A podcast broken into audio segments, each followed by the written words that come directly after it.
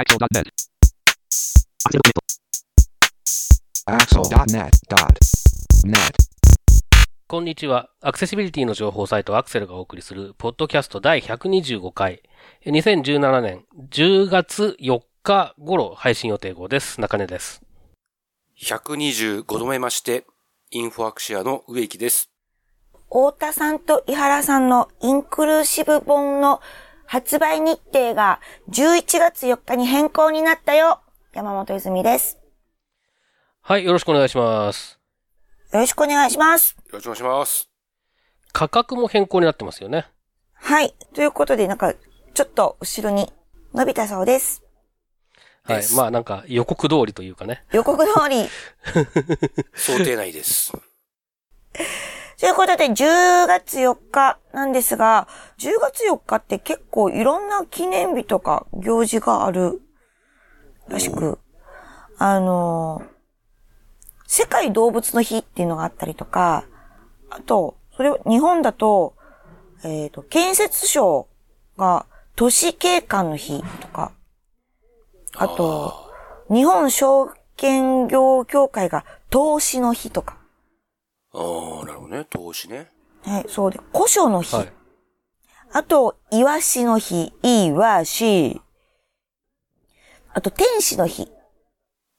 ああ、天使ね。とかもあったり、ジュでー、シーの日ないの？ジューシー、ないですね。ウィキペディアには載ってません。フーチバージューシーの日。もうない。ない。うう？で、その中で、もう一つ、徒歩の日っていうのがあって、徒歩。はい、あの、歩く、うん。歩く徒歩の日は、うん。10と4で、too far, え？too, too, too far, too far の日で、徒歩の日なんですって。はああ、なるほどね。あ。なるほど、too ね。far. ありとあらゆる語呂合わせがあるんだね、この日はね。すごいですね、ありますね。ということで、徒歩の日で歩く、っていうことで、中根さん、植木さん、あの、最近歩いたりとか、歩いていてなんかとか、歩くとこうなるとかっていう、徒歩について、お願いします、中根さん。あ 歩くとこうなる。えーっと、僕歩くの結構好きなんですよ。はい。えーで、まあ、特にそのスマホというか GPS 系のアプリが充実し始めてから歩くのがますます趣味になったというか、もともとは結構ね、あの、とりあえず本当にもう、あの、足の向くまま気の向くままに歩いて、適当な路地に入ってとかいろいろやって、で、そろそろ飽きてきたなと思ったら、大通りを目指してひたすら歩いて、うんで、えーそっからなんか、えっ、と、たまたま通ってるバスに乗ればど、どこかしらの駅に着くだろうみたいな、そういう散歩をししてたんですね。10年ぐらい前。15年ぐらい前とかは。最近はもう結構目的地を定めて、えーっと、歩行者ナビとか使えば、あの、ちゃんと、なんていうんですかね、行けるし、まあ、あの、目的地定めなくても周りに何があるかとか結構分かったりするので、昔に比べてやっぱりその散歩が楽しくなってきてるんですよね。おー。はい。中根さんは iPhone でしたっけ？iPhone ですね。ということは iOS に入っている地図？いや、えーっと、使うのはナビタイムが多いですね。ナビ、ナビ、ナビ系としては。あ、そうなんです。それはなんか、はい。なぜそのナビタイムを使うことになったんですか？いや、なんかいろいろと、種類があると思うんですけど。あの、住所が入れやすいんですよね。あの、選択していけばずっと入ってく、入るので、あ、確かにありますね。あの、都道府県選んで、区選んで、え町選んで、町名選んで、番地選んで、号選んで、ここへ行くみたいな。おー。あの、ず全部入力して検索するのがやっぱめんどくさいんですよね。そうですね。あります。あとでも、あと、えっ、と、ラウンドマークでチョイスできたりとかも。ああ、まあまあそうですね。そういう、まあその辺の、だから細かい機能がね、いろいろあるんですけど、やっぱり結局、えーっと、ピンポイントで狙っていく場合は住所で入れられるのが一番楽なんですよね住所住所でいかに楽に入れる。あと、まあ電話番号でもいいですけど、ああ、電話番号？うん。なるほど。まあ、電話番号は多分どの、えっ、と、Google マップも iOS のマップも対応してると思うんですけどね、ナビタイムもね。まあ、だからそういうのを使ったり、あと、まあ、あの、ブラインドスクエアっていう、前に多分クリッピングで紹介したことがあるかもしれないですけど、その、視覚障害者向けに作られた、えっ、と、ナビじゃないんですけどね、あの、周りに何があるよっていうのを教えてくれる、えーやつとかを併用すると結構その、こんなところにこんな店あったんだみたいなのが分かったりして面白いですよね。おー、ありがとうございます。植木さん、徒歩徒歩徒歩徒歩歩。徒歩。えっと、まあ、運動不足を解消するという意味で、えー、まあ、歩くと。はい。あえて歩くと。あえて歩くという。のはちょいちょいやるんですけども、えー、つい先日、京都でセミナーをやりまして、はい。えー、その翌日ですね、まあ、東京に戻るまでちょっと時間があったので、えーと、キャリーケースを駅の荷物一時預かり所に預け、預け。ブラブラとですね、えー、ちょうど駅のすぐ近くに、あの西本願寺おと、ーえー東本願寺っていう、こう、大きな立派な、えー建物のお寺が2つあるんで、で、まあ歩いて行ける距離なので、歩きながらブラブラと行ってですね、お堂、本堂の中に入って、畳の上に、まあ、正座をして、軽く、瞑想などしたりしてですね。はい。で、まあ、えっ、と、敷地の中をブラブラ歩いたり、あと結構やっぱ昔の建物ってこう段差があるんですけど、あの、ちゃんとこう、スロープが至るところに設置されていたり、あと、まあ、エレベーターとかリフトというか、まあ、えー建物で言うと2階ぐらいの高さから、まあ、1階地上に上り下りする、まあ、エレベーター、リフトがちゃんとあったりとかですね。まあ、結構年配の方も多いですし、えーまあ、時には車椅子の方もいらっしゃいますし、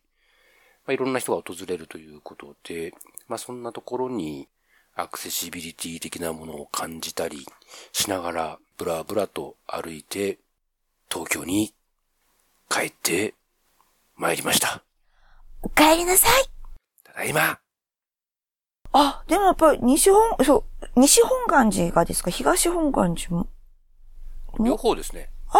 へえ、さ、もう、そう、お寺さんとかって、い、いかんせん建物がふ歴史ありすぎて、こうね、歩きづらかったりとか段差って、多いのに、そうそう。だから、もともとはもちろん階段とかしかなかったり、あとはい建物の段差うん。をまたがないと、部屋の中に入れなかったりって感じなんだけど、あの、建物の外は、ちゃんとこう、後付けでスロープ、緩やかなスロープがこう、付けられていて、うん。で、建物の中の段差のところは、あの、飛び箱のはい。踏み台？ジャンプ台？おー、はい。飛び台？なんていうのあれ？あビヨヨーンってやつ。ビビヨーン、ビヨヨーンのやつ。うん。ああいうか、ああいう感じのやつがこう、設置されていて、はで、まあ、あの、ゆる、緩やかにこう、出入りできるみたいな。そんな感じになってましたね。さすが、お布施がいっぱい入るところは、設備投資も、早くできるんですね。ね。ああと、昔、昔の人は、あの段差で問題なかったのかなって思うんですけどね。なんか、ああ、あ、それはありますよね。でも、車椅子とかはなかったかもしれないんだけど、なんか、はい。歩くのが困難な人とか、うん。それなりにいらしたと思うんですが、問題はなかったのかなということもちょっと考えたり、考えなかったり、ラジバンダリな京都の昼下がりでした。ありがとうございます。あのー私、歩くのに、あのー何を思ったか、ちょっと一駅歩こうっていうだけで何を思ったかちょっと気がついたら遠くまで歩いてしまったとかあったりするんですけど、それ以外でも普通に家から駅までとかも、えー、歩いていると、脳内がいろんなことをこう考え事とか、なってしまって、歩きながら、独り言を言ったりすることが危険だな。そう。で、それも、あの、無意識なので、こう、歩いてたら、突然、突然っていうか、周りの人が振り返るみたいな 私を見るみたいな場面を、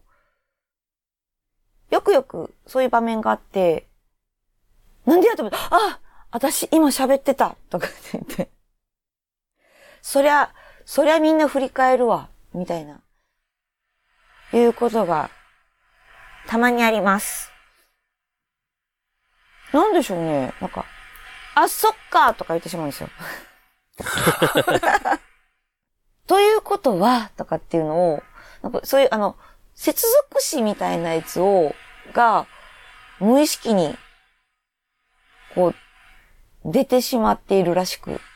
すごい、私もだから途中で、ということはって言ってる私を、なんなんこのということはっていうのをまたちょっと思ったりとかするんですけど、で、あ、でもそれで思い、あの、やったのが、前にネットかなんか、テレビかななんかであったのが、あの、やっぱ歩くっていうのはすごく、あの、脳が動くから、あの、考え事とか、新しいアイディアっていうのは、歩きながらの方が、あの、アイディアが出やすいっていうことだったりとか、あと、なんか、なんか脳内の成分が出るから、ちょっとイライラしたりとか、怒りがうわーってなってる時っていうのは、あの、30分ぐらい歩くと、クールダウンしていくとかっていう、そういうのがあるんですって。なるほど。うん。なので、みんなイライラしたら歩くといいよよはい、えー、では、本題に入っていきたいと思いますけれども、今回は10月の1回目の配信ということで、毎月1回目はアクセルクリッピングに掲載した話題の中からこの3人が気になったものを取り上げるアクセルクリッピング拾い読みをお送りしています。では、早速、今回取り上げる話題をまとめて紹介してください。はい。最近の音声解説はネタに走っているのしか思えないぐらい耳が離せない。総務省平成28年度の字幕放送等の実績。重要な割に意外に注目されることが少ない分野かも。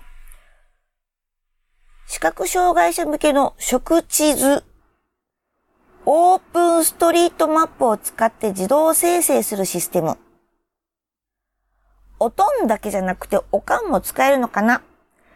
ベンチャーイノベーションおとんグラス体験会の3番です。はい。では早速最初の話題から行きましょう。はい。最近の音声解説はネタに走っているのしか思えないくらい耳が離せない。総務省、平成28年度の字幕放送等の実績ということで、これは私が取り上げてみます。まあ、このアクセルで多分3年連続、私はなんか取り上げたりとか、何かしらでやっているような気がするんですけれども、毎年総務省が、えー、テレビの字幕放送や、えー、解説放送の、を使っている番組の割合を調査して発表するというのをやっています。で、まあ年々、ちょっぴりずつ少しずつ増えているよっていう数値のものになります。ただ、えー、字幕放送に関しては、結構 NHK とかが3点、前年比3.6ポイント。そして、えー、放送時間占める割合が84.4%という感じで、割と NHK はほとんどの番組でもう文字放送、あの字幕放送をやっているというのがあります。で、えー、NHK 以外でも東京の在京機5曲に関しても59.5%全体の割合占めているので、まあ、半分以上、6割近くまでは字幕放送になってきているなっていうのも数値で分かってきます。で、えー、解説放送に関しても、は、まあ、解説放送はまだね、ほんのちょっぴりしか、やっぱり伸び率が少ないんですけれども、ほとんどの NHK 在京、あと在阪、他にもいろんなローカル局に関してもそうなんですけども、解説放送も全体的に、えー、去年よりも、えー、1ポイント、まあ0.1ポイントとかもありますが、えー、ゼロではない、ちょっぴりでも増えているというのがあるので、だんだん、ま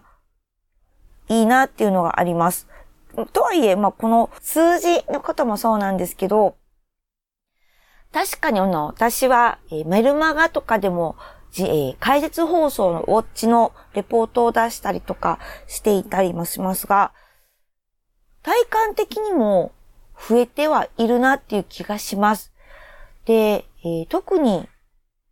NHK と、あとドラマ枠、ドラマで、えー、解説放送が多いなっていう気もするんですけど、さっき今日のタイトルにもありましたけども、特に NHK のドラマとかの解説放送が、解説が結構ネタに走ってんなっていうぐらい、あの、その、面白いんですよね。特に今の女上手直虎っていう大河ドラマの解説のところでも、実はツイッターで話題になるぐらい、解説放送がちょっと結構ニヤニヤしてしまう。あ、そこ言う？みたいな感じがあったりとか、あと朝ドラのひよっこでも、えー、そこもツイッターで結構話題になっていて、結構このシーンで、何と言いますか、えー、解説放送っていうのはシーンの状況を言葉で伝えるんですけど、そこに身振り手振りの言い方であったりとか、あと、ポイントとなるワンコとかニャンコのところをしっかり言ってみたりとかっていうところで、結構楽しいなっていうのがあるんです。すごくやっぱりおすすめだなって気がします。で、あと民放もそうなんですけど、私はちょっと気になっているのが、あの、NHK も民放も解説放送の番組が増えてはきているんですが、ほとんど解説がないえ、え？みたいな。全然もうたい、あの、何にも解説しないまま終わってしまう番組が割と多いなっていう気がします。情報番組であったりとか。っていうのがあるんで、まず、それがあっていいのか悪いのかっていうのはあると思うんですけど、えー、ま、まずはその、あまり手のかからない番組から解説放送をね、どんどん増やしていくっていうのもありなんかなっていう気がします。で、あともう一つ最後に、えー、字幕放送。これがですね、まあ、どんどんもう字幕放送増えてきていて、病院とか最近この前病院行ってきたんですけど、病院でテレビがついていて、音が消してあるんだけども、字幕があるから何喋ってるかわかるっていうシーンはよくよく見かけられるので、字幕ってやっぱりすごくいいんだなっていうことがあるのと、あとは今個人的に実は収集しているものがあって、字幕って文字だけじゃなくて、いろんなアイコン、例えば電話のアイコンとか、スピーカーアイコンとか、パソコンとか、モニターとか、いろんなアイコンを登場するんですけど、その電話の種類もすごくたくさんあったりとか、この前も、えっと、ちょっと半年ぐらい前にもこのポッドキャストで、あの、電話の、なるところの字幕のところで、電話アイコンが点滅するよとかっていうのがあったりするんですけど、これも別に決まりがあるわけじゃなくてよ、ずっと見ていくと、えー、番組や、あと放送局によって使うアイコンが違ったりとか、アイコンの使い方が違ったりとかもしていて、それをちょっと見てるのも楽しいので、そういうアイコンの楽しみ方もあるので、見てみるといいんじゃないかなと思います。ということで、えー、字幕と手話がやっぱり年々、まあ、少しずつですけど増えてきているのが、やっぱりテレビウォッチャー、テレビ大好きっ子としては嬉しいなっていう気がします。中根さん、普段テレビ見るときは、解説放送オンにもしてるんですか？うんと、まあ、もともとあんまり見ないんですけど。えっと、するときもありますね、やっぱりね、それは。うん、あのー、その方がわかりやすいかもなって思うときは、とりあえず、うん、と、副音声があるかどうか確認してみるとかってことは、あります。昔はまあ、なくて当たり前だったのが、最近はまはあ、あるかもしれないっていうレベルになってきてるので、うん中地さん、副音声があるかどうかを知るっていうのをどうやって、どういう手段を使ってます？押してみる。押してみる？おお切り、切り替えてみる。いいですね。なるほど。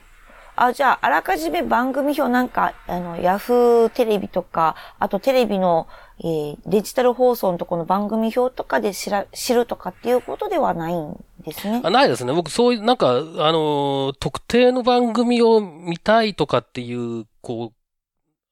う、なんていうんですかね、ことがあんまりないので、前もって調べてテレビを見るってことはめったにないんですよね。なるほだから、たまたまついてる番組でとか、ど。うん。うん、ぐらいの勢いですね。うち、まあ、ていうか、そもそもうちにテレビ、テレビと言える 機材が ええ 最近ないも同然の状態になってるのではい。そうなんや。そうなんです。なるほど。植木さん、字幕放送とか音声解説でテレビの時ってそういうモードにしてたりとかします？へえ、そうですね。アンパンマンの音声解説は聞いてて楽しいので、アンこれはパンマンねがたまたまかかってる時は、お、そうだそうだって言ってオンにして、お今日もやってるやってるって聞いてますけどね。そうですよね。えっ、と、石丸ひろやさんですね。おすごい。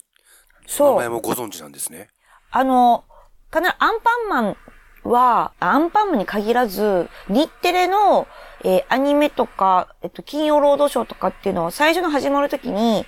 えー今日のアイパートナーは誰々ですとかって言い張るんです。おで、それも解説が誰々とかではなく、あ、それの話もそうです。そうなんです。日テレは、アイパートナーっていう言い方をするんですよね。もうそれは多分30年ぐらい前からです。うん。で、えー NHK とか他は、あ、NHK は、解説はって言い張るんです。で、他の民放は何もない。あ、えっ、と、他にあった。いくつかでも、あの、解説はが多いんですよ。ほとんど解説は誰々です。なんですけど、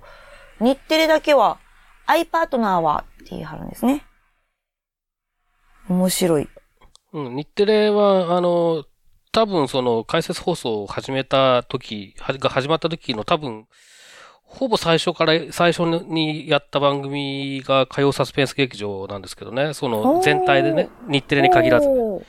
で、多分その、昔例に挙げるときは、カサスと、あと、あ朝の連ドラが、はいまあ、か、えっ、と、解説放放送ついてますよっていうのをよく例に出してたぐらいで、えっ、と、まあ、どっちが先かよくちょっとよく覚えてないんですけど、まあでも、始まった、ほぼ始まった時からやってるんですよ、カサス。その、まあ、カサスやってるってもカサスなくなっちゃいましたけど。でそうなんですね。はい。で、えっ、と、その時からもうアイパートナーっていう言葉を使ってますね。すごい。これは、すごいです。日テレはそこを突き通してますよね。で、あと、まあ、そうですね。あの、日テレのそのアンパンマンとか、あと金曜ロードショーっていう映画の番組の、えー、アイパートナーは基本的に石丸ひろやさん、あ、えっと、ジャッキー・チェンの声をやってた人ですね。で、か、もしくは、まあ女性の方もあるんですけど、ドラマもそうなんですが、声優さんを使ってるんです。アニメの。そう、それも有名な、あの、アニメの声優さんを使ってたりとかしていて、で、NHK はプロのナレーターの方とか、ここも NHK も結構、あの、声優さんとかが多かったりするんですけど、他の民放は、まあ、アナウンサーの方がされているっていうことと、あとでも、番組によっては、めっちゃ棒読みの解説があって、これ AD がやってんちゃうか？みたいな、いうのがあったりもして、すごい、それもね、また差があって面白くって、あの、聞いてたりするんですよね。じゃあ、植木さん、その、じゃあ字幕はしてないんですか？字幕もたまにありますね。大体字幕は、まあ、このデータ見てもわかるように、ほぼほぼついてるので、うん。まあ、あんまりわざわざオンにすることはないですけど、なんか、ふと気が向いた時に、オンにしてみたりっていうのは、やったりしますね。おーなんか最近のテレビってもう字幕をとか音声解説とかももうオンにしてれば、もうずーっとオンなんですよね。そうですね。なってから。ね。そう。で、あ、あと、あ、すいません、長くなるんですけど、えー、字幕に関しては、うちの、えー、90になる親戚のおばちゃんが、今年のお盆から字幕放送デビューをしました。ヒューヒュあの、し知らなかったんですよね、存在を。ー。あー、なるほどね。うん。で、なんかもう音が大きくな、テレビ音大きくなるから家聞こえづらくなって、なんちゃらって、途中で話した途中であったんで、え？と思ってテレビ見たら字幕のボタンあるし、もうそこ設定したら、なんや知らんかったとかって言ってめっちゃなんか、今、快適なテレビライフを90のおばあちゃんは楽しんでらっしゃいます。マス。でも確かに意外と知られてないような気もしますね。あの、何もしないと、えー出てこないから。そう。だから字幕放送、解説、字幕放送やってるにもかかわらず、自分のテレビではできないって、やっぱ思ってるみたいですね。うんまあそういう人多いと思うし、字幕放送の存在自体を知らない人が結構多いんじゃないかっていう気がしますけどね。うん、そうです。あ、ただまあテレビの画面に字幕ってね、出るん、字幕放送やりますよっていうのが最初に出るんですよ。あそうそう。なので、あの、そ、そのうちのおばちゃんも、あの、字幕放送って、の、になるテレビを買わなあかんって言ってはったんで。そうなんです。それ専用のテレビじゃないとあかんと思ってたみたいで。んなるほど、と思って。あ。アナログの時はね、そうでしたけどね、多分ね。あそう、そうっていうかついてないやつの方が多かったと思いますけどね。地デジになって多分ついてないやつ、ついてないやつあるんですかいや、ね、今多。分地デジのテレビのやつは、全部字幕のボタンがついて、あ、ただ字幕ボタンの、あるのが、蓋がついてる、下に、あの、パカってついてる、蓋の中に隠れてることが多いんで、うん。結構そこのハードルもあるかもしれないですね。続きまして、重要な割に意外に注目されることが少ない分野かも視覚障害者向けの食地図オープンストリートマップを使って自動生成するシステムということで中根さんお願いします。はい、えっ、と、この紹介している記事自体はインターネットウォッチに掲載されているもので、えっ、と、どっかで行われた学会なのかワークショップなのかちょっと正確なところを忘れてしまいましたが、で、えっ、と、発表された内容をレポートしているものです。で、えっ、と、これは新潟大学の学生さんの話ですね。で、新潟大学、まあ、あの、サイトワールドの、えー、サイトワールドというイベントが毎年11月にありますが、そのインタビュー特集の時に毎回、毎年、えーっと、新潟大学の渡辺先生っていう方のインタビューをお送りしてますけど、おそらくそこの研究室の取り組みじゃないかと思われるんですが、あの、食地図、触る地図ですね、えーに関する取り組みです。で、えっ、と、まあ、あの、記事読んでいただいた方が正確なので、詳しくは記事の方をご覧いただいた方がいいと思うんですけれども、まあ、あの、その食地図を作る手順みたいなものが簡単に紹介されているのと、あと、どういう問題がありますよっていうようなことですね。例えばその、うん、あまり混み合った情報にしてしまうと、触っただけではうまく判読、判別できないので、それぞれのまあ部品というか、要素の間にその3ミリ以上の、えー空白がないといけないとか、まあ、そういうような、あの、ちょっと細かい話とかも出てたりとかですね、するしして、あと、まあ、今回の、えー話で面白いのは、オープンストリートマップっていう、まあ、あの、えーみんなで寄ってたかって編集できる、あの、地図情報サービスですね。えーこれに、を使うことによって、例えばその、えー展示ブロックの場所とか、音響式信号の場所とか、えーそういう情報とかも追加していくことができて、そういう追加された情報を活用した地図作りっていうことも可能になるので、えーこういうことをもいろいろやっていきたいみたいな話だったりとかですね。この辺がまあちょっと新しいのかなと思いますけれども、えーそんなような、えっ、と、内容のものです。で、えーまあ、あの、おそらくまた、えー11月に開催されるサイトワールドというイベント、1日から3日ですね、錦糸町の駅のそばでやりますけれども、ここで、えーこの関連の出展とかもあるんじゃないかと思いますので、興味がある方は足を運んでみられるといいんじゃないかなと思いますけれども、で、あの、まあ、あの、ちょっとタイトルのところにで入れましたけれども、地図って、やっぱりなんかそもそも視覚障害者が使いやすくするっていうことをす、花から諦めてる感じが若干あるかなっていう気がしていて、それは当事者も、えー、それから、そうじゃない人たちもですね。で、なのでその、例えばその、えーテキスト情報をアクセシブルにするとかっていう話に比べると、やっぱり取り組みが少ないような印象はあるんですよね。ただ、とはいえ、こういうふうに、あの、食地図作ってる、使いやすい食地図を作るっていうようなことに取り組んでる人たちもいますし、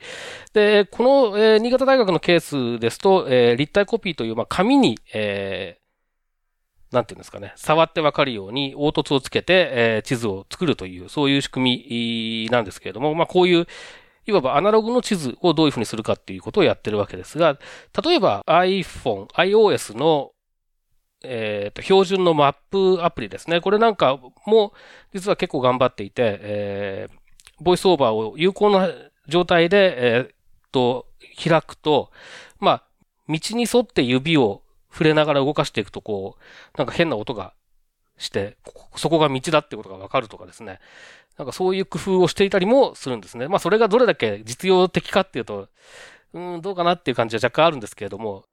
さっきの話じゃないですけど、僕自身はその iOS についてるマップなんていうのは、まあ、地図として使うっていうことに関しては、本当に花から諦めてた感があるので、そこをなんとかしようっていう、こう、うーんと、そういう取り組みがあるってことも面白いなと思いましたし、そその分野っていうのをもうちょっと、あんまり諦めずに、さっさと諦めるんじゃなくて、ちょっと注目して、あのー我々当事者もどういう風なものが使いやすいのか、使いたいのかっていうことをちゃんと言っていかないとダメかなっていうようなことをちょっと思ったりも、えーします。ということで、まあ、なかなか取り上げるチャンスがない、えー地図の話題ですけれども、えーいろいろな取り組みはありますよというお話でした。ありがとうございます。植木さん、あの、このはい。食地図触るやつではいどっか見に行ったりとかします？えっと、前何度か、えーっと、どこだっかな。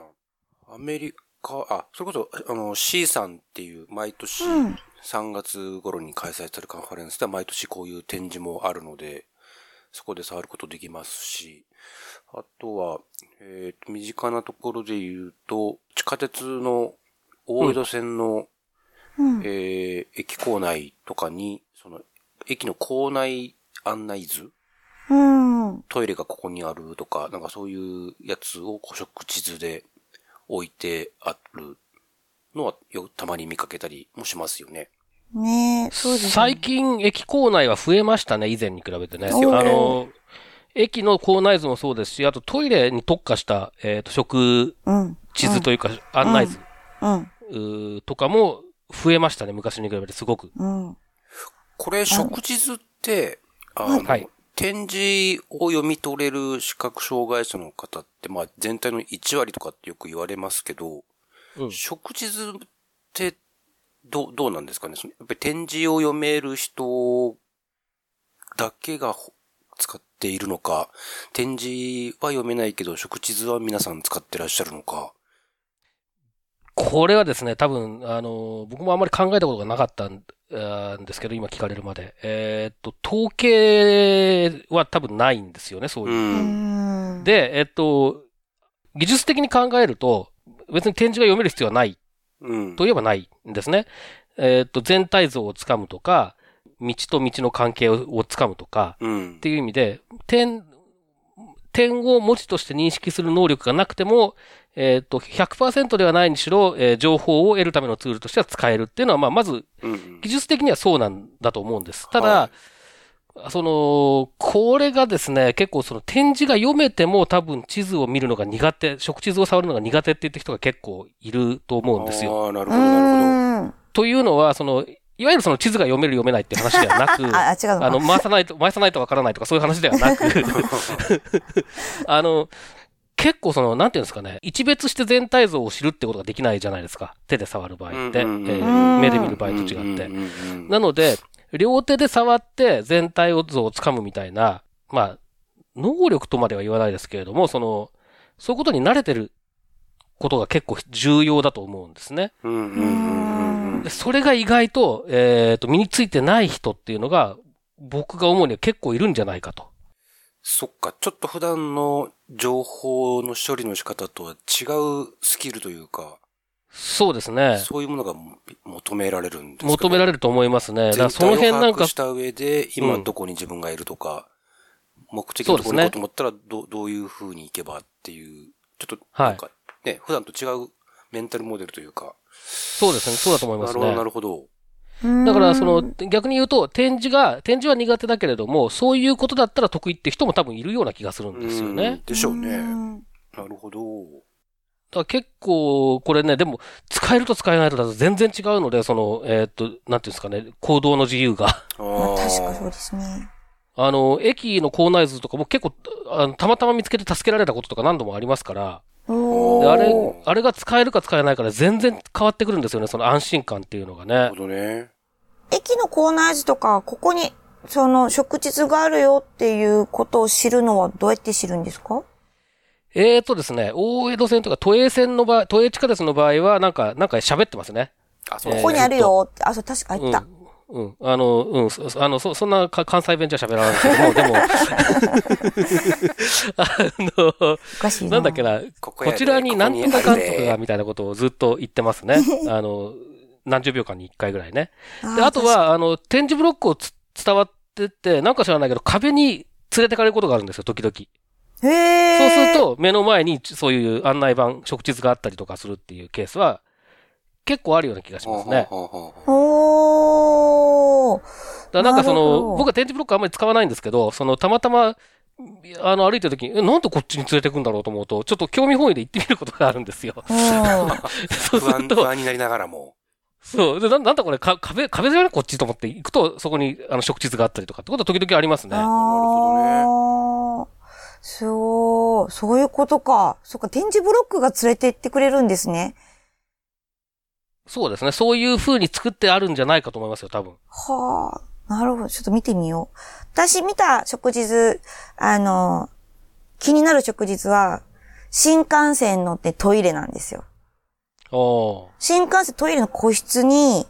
あの、食地図があって、今の自分の空間に何があるかっていうのを、あの、マークで教えてくれてて、でもそのマークは何のマークなのかっていうのは、その食地図の横に、あの、右下か左下かに判例があって、このマークはなんちゃら、このマークは洗面台。このマークが、えー流すボタンみたいな感じの判例が端っこにあって、そして、この新幹線のトイレ内の個室の、えー今の状況、上に、今こう座っていて目の前に何がある、右に何、左に何がある、後ろに何があるっていうのが地図があって、あ、こう座りながら、あ、はい、はい、はい、はいとか言いながら見るのが結構楽しかったり、いつも新幹線のトイレでそれを見るのがちょっと楽しかったりとか。でそういう時も知らないうちに独り言を言ってるわけですね。そう、しまった。トイレだから。赤いやつあの、新幹線僕最近全然乗ってないんで、それは全然、今は初めて知ったんですけれども、はい。えっとね、トイレに関しては多分そういう取り組みがいろんなところで多分進んでいて、えっと、特にですね、えー流すボタンと非常ボタンとがわからない問題っていうのがああって、なので、困る、困る困るっていう声が、まあ僕も感じることはあるんですけれども、よく聞かれるので、そういうことに対応するためのものなんじゃないかなっていう気はしますね。ー。間違って読んじゃうことありそうん。で、まあ一応ね、その実は、えー、ちょっと正確な、えっ、と、企画の番号とか忘れましたけれども、トイレの中の、えっ、と、なんだっけな。流すボタンの位置かな？もうちょっとあるのかな？なんか、を決めた JIS っていうのもあるんですけれども、JIS, へー企画っていうのもあるんですけれども、あんまり採用されてないっぽくって、う。あ、そうなんですね。うん。あの、トイレットペーパーの上のところにつけるっていうことになってるらしいんですね。ああ、わかりやすい。だけど、うん。でも、あんまり見れないですよね、そういうの。どっちかっていうと、そうねえっ、と、座った状態でいう後ろに、なんかす、えー、レバーになってると分かりやすいんですけどね。そうなんですよあの、タッチセンサーのやつとかも結構最近多いんで。そうなんですよ。そして最近、あの、見えてる見えてない関係なくして、あの、どこ、流すボタンがね、探せなくって、そないでってなるう。。なんだよっつって諦めて、しょうがねえなって立った瞬間に流れたりすることがありますよね。そうなんですよ。で、自動で流れてくれたらいいんですけど、流れない時のボタンの見つけられなさに絶望、トイレの中で一人絶望するっていう。でも出れない。絶対出れないやつとかっていうのは、たまにあります。続きまして、おとんだけじゃなくて、おかんも使えるのかな？ベンチャーイノベーションおとんグラス体験会ということで、植木さんお願いします。はい。えー、オトングラスということで、まあまず名前が気になったわけなんですが、一応この記事自体はですね、えーこのポッドキャストが配信される、まさにその日、10月4日水曜日、6時半から都内で開催される体験会のご案内なんですが、まあ、えー、多分皆さん間に合わないと思うので、体験会そのものよりはこのオトングラスっていうデバイスうん。をちょっとまあ、ご紹介できればと思って取り上げたんですけども、あの、まあ、この体験会の案内の説明で、カレーなどで活字を読むのが難しい人、とありまして、ほんまや。おおこれは、僕のこと言ってんのかい？と、こういうこともありまして見たんですが、まあ、あの、視覚障害とか、えー、あとここではディスレクシアですね。あの、文字を、えー読むことが苦手という、まあ、えー障害の一つ。でも有名なところでは、映画俳優のトム・クルーズさんだとか、キアヌ・リーブスさんとか、映画監督のスピルバーグ監督とかが、まあ、ディスレクシアだということを告白されたりしてるみたいなんですが、まあ、そういう文字を読むことが苦手な人、それから、えー視覚障害などで、まあ、見えづらいとか、文字を読むことが難しい。あと、日本在住の外国人の方なんかも、えーあの、コンセプトムービーっていうんですかね、オトングラス .jp っていう公式サイトとか見に行くと、コンセプトムービーとかがあるんですけど、まあ、駅の券売機が全部日本語でこう表記されていて、ちんぷんかんぷんだけど、このグラスをかけると、その文字を音声で、音声に変換してくれるっていう形の、まだと多分グラス越しに見え、見ている文字情報を認識して、クラウドかなんかをこう返して、音声に変換して、えー、で、まあ、耳にイヤホンっていうんですかね。まあ、それを挿して使うグラス、メガネ型の端末なんですけど、音声で説明してくれる。もちろん、日本人の方だったら日本語の文字を日本語の音声で、まあ、音で伝えてくれるっていうやつなんですけど、えー、なんかこういうまあメガネ型の端末、まあこれは、えっ、と、見えている、グラス越しに見えている文字情報を音声に変換して、音声で伝えてくれるっていうデバイスですけど、例えば前にも紹介した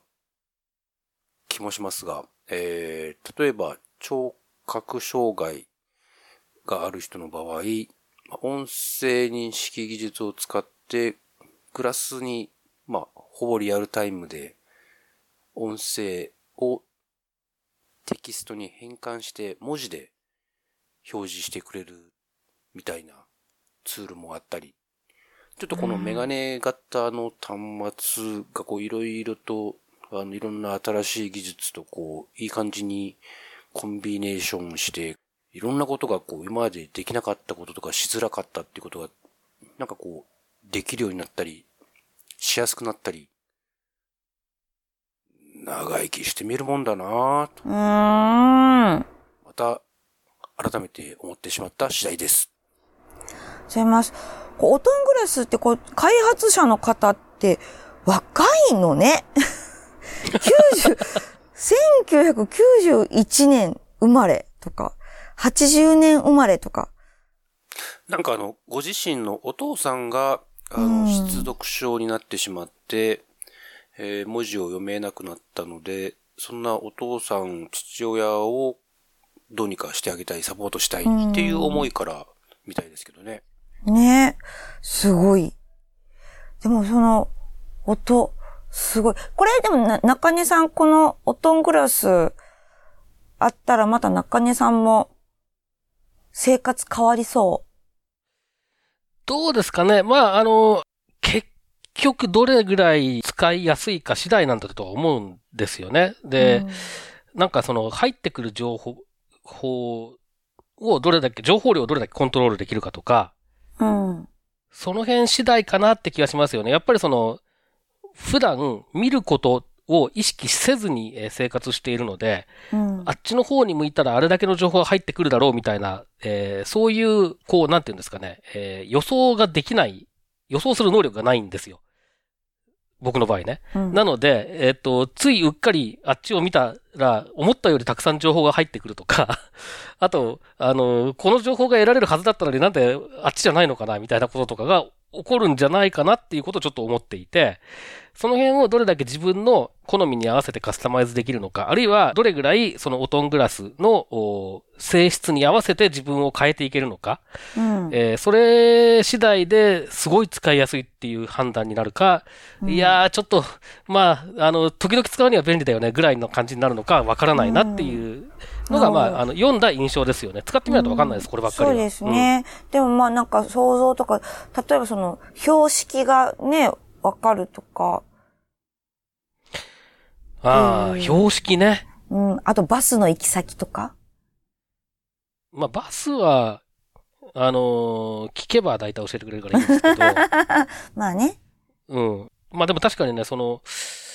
いや、だから、どれぐらい、あの、思ったように情報を得られるかですよね。パッてそっち見たらピッとすぐ教えてくれるんだったら、やっぱりそれは便利だと思うんですよ。そうですよね。だけど、なんか意外にフォーカス合ってねえな、みたいな感じで、なんかよくわかんなくなっちゃうと、やっぱり辛いだろうなと思うから、うんまあだからそこは使ってみないとっていうところと、あとは多分使っていく中で、えーっと、おそらくこれクラウドでいろいろやるんでしょうから、えーっと、こういうデータを読みたい人が多いとかっていう傾向から、その分野の解析が強くなるとかってことが多分あるんだろうなと思う、勝手に思ってるんですが、嘘嘘かもしれないですけれども、そうやって、あの、精度が上がっていけば、あの、使いやすくなるんだろうなっていうような期待をちょっとしたりはしますけどね。まあ、その制度の前に、もうこういうスマート、その文字を音声に変換したりとか、音声を文字に変換して、そのウェアラブの、えー、ものを開発がどんどん今増えてきてるっていうことがすごいなって思ったりとか、それ若い人たちがどんどん今、あの、開発、どんどん開発をしていこうとしてるっていう流れが、だから、こういう人たちがいなかったら、もともと物もないわけで、その制度のことに関しても、えー制度も良くなるならないとか使ってみないとわかんない。もちろんそうですけど、それがあ作るのも、そう未来的で、やっぱり、植木さんと同じく長く生きてみるもんやなっていうふうに思ったりとかオトングもラスはちょうしました。ど Google グラスが流行り始めたぐらいのタイミングで開発を始めてるんですよね、うん確かね。で、だから Google グラスがやっぱりあんなもの誰が使うんだみたいなこと言われつつ、ある程度の期間、えーっと、存在したっていう意味は結構大きかったなっていうの、こういうのを見ると思いますけどね。うん、本当にそうだと思います。やっぱりメガネ型ってすごいな。やっぱコナンすげえな。で、まあ、あと、メガネ型、メガネ型の話で言うと、えーっと、イズイズが最後まで、えーっと、こっちを紹介しようかって言ってたかもしれない。えーっと、なんだっけ、UD キャストの、あえーっと、字はい幕と連動する、うデバイスがとうとう、えー選定されて、エプソン、エプソンが出してる、そうですえーっね。と、メメガネ型のもので、今、えー映画館で貸し出しをしているところが、全国に4巻あるっていう状4巻態らしいんですけれども、まあ、自分で持ってれば、買って持ってれば多分 それ使えるんでしょうけど、これ多分結構高いやつなので、えーそう簡単に手が出出ないのかもしれないですが、まあ、なんかそういうようなね、えーっと、活用っていうのもメガネ型端末で出てきてたりするのうんで、まあ確かに面白いと思いますね。そうですよね。じゃあ、植木さんは、あれですね。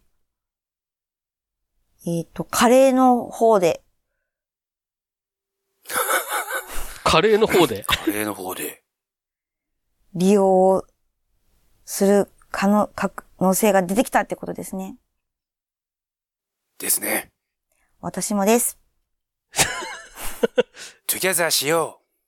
いやーということで、本日のポッドキャストは以上です。はい、どうもありがとうございました。また次回です。またねー。う。はい。なら。このポッドキャストへの皆さんからのご意見、ご感想を Twitter、Facebook、サイト上のコメント欄、そしてメールで受け付けています。メールアドレスは feedback.axel.net feedback.axel.net です。なお、いただいたコメントなどをポッドキャストの中でご紹介する場合があります。それではまた次回。えーとですね、大江戸線とか都営線の場合、都営地下鉄の場合はなんか、なんか喋ってますね。あ、そうえーここにあるよって。あ、そう、確かあった。うん。うん。あの、うん。そあの、そ、そんなか関西弁じゃ喋らないんですけども、でも、あ